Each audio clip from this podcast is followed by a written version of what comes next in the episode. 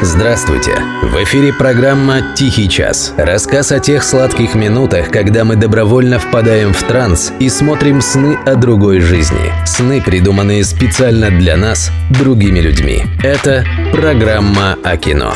«Тихий час». Автор Дарий Федореев, ведущий Денис Иконников. Брат. Режиссер Алексей Балабанов. Россия, 1997 год. До того, как взяться за съемки «Брата», Алексей Балабанов был, что называется, широко известен в узком кругу. Выпускал малопонятные эстетские фильмы, на которые ходили полтора зрителя. Новый фильм намечался примерно в том же духе. На банальный бандитский сюжет режиссер собирался навесить собственную философию про потерянного человека из потерянного на сломе эпох поколения.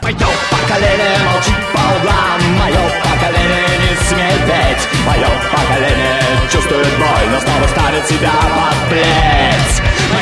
Найти желающих потратиться на такое кино было практически нереально, да еще и в нищие 90-е. Пришлось снимать буквально на коленке. Например, нехватку пленки восполнили отходами от английской Анны Карениной с Софи Марсо в главной роли, которая снималась в Питере в те же дни. Вместо декораций использовали собственные квартиры, вместо костюмов купленные в питерском секонд-хенде шмотки. Кстати, даже знаменитый свитер Данилы Багрова, в который потом оделась вся страна, был приобретен костюмером за 35 рублей. В общем, никто не рассчитывал, что брат станет натурально иконой нового русского кино, включая самого Балабанова. Ну, все благодаря Сереже, конечно, что у него потрясающее обаяние совершенно было. Алло, привет, включи ТВ-6.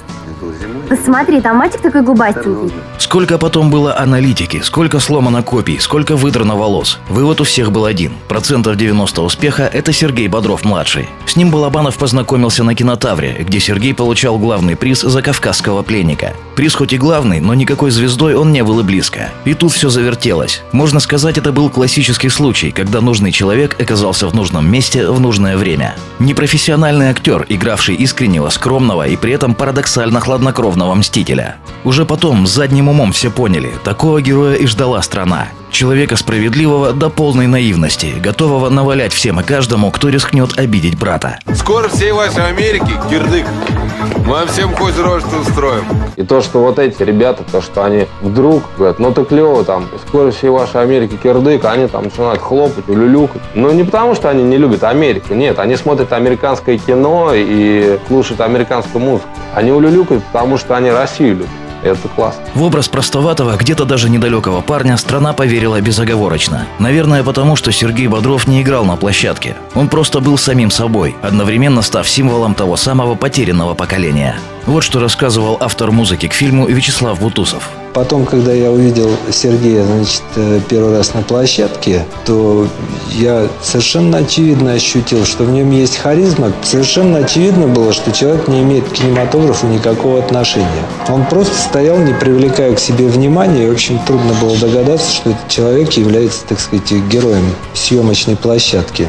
Мало кто заметил, что на самом деле персонаж Бодрова при всем обаянии глубоко трагичен. Инфантильный, одинокий пацан, пытающийся найти смысл жизни и не находящий его. Со стороны сильный, изнутри слабый, отчаявшийся. Вот ты говорил, город – сила. А здесь слабые все. Город – это злая сила. Сильный приезжает, становится слабым. Город забирает силу. Вот и ты пропал. Таким героя замыслил режиссер, но российский зритель, сам пребывавший к 97 году в полном ауте, как будто намеренно не заметил трагедии брата. То, что для Балабанова в персонаже было лишь попыткой замаскировать его отчаяние, для зрителя стало главной его чертой. Оружие на пол, руки за голову, всем лежать, морды в пол! Уже потом Балабанов наступил на горло собственной песни и намеренное непонимание зрителя превратил в деньги, сняв «Брат 2». Но это совсем другая история. Чего надо? Дед, продай ружье.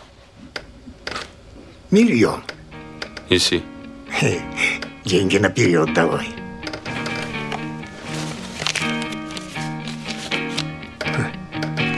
Доллари.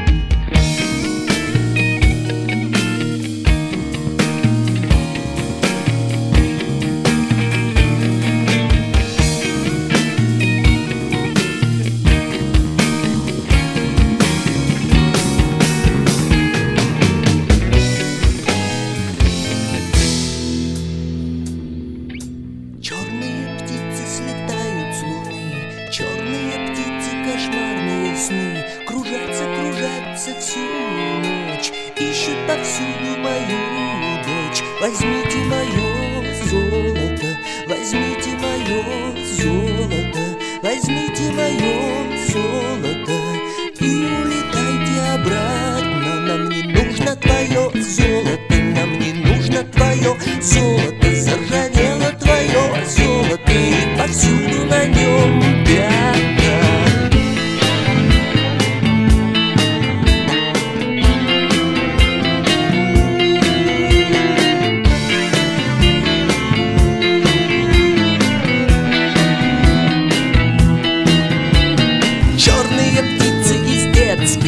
глаз Выклюют черным клювом алмаз. Алмаз унесут в черных когтях Оставив в глазах черный угольный страх. Возьмите мое царство Возьмите мое царство Возьмите мое царство И возьмите мою корону. Нам не нужно твое царство Нам не нужно твое царство Нам не нужно твое царство. И корона твоя из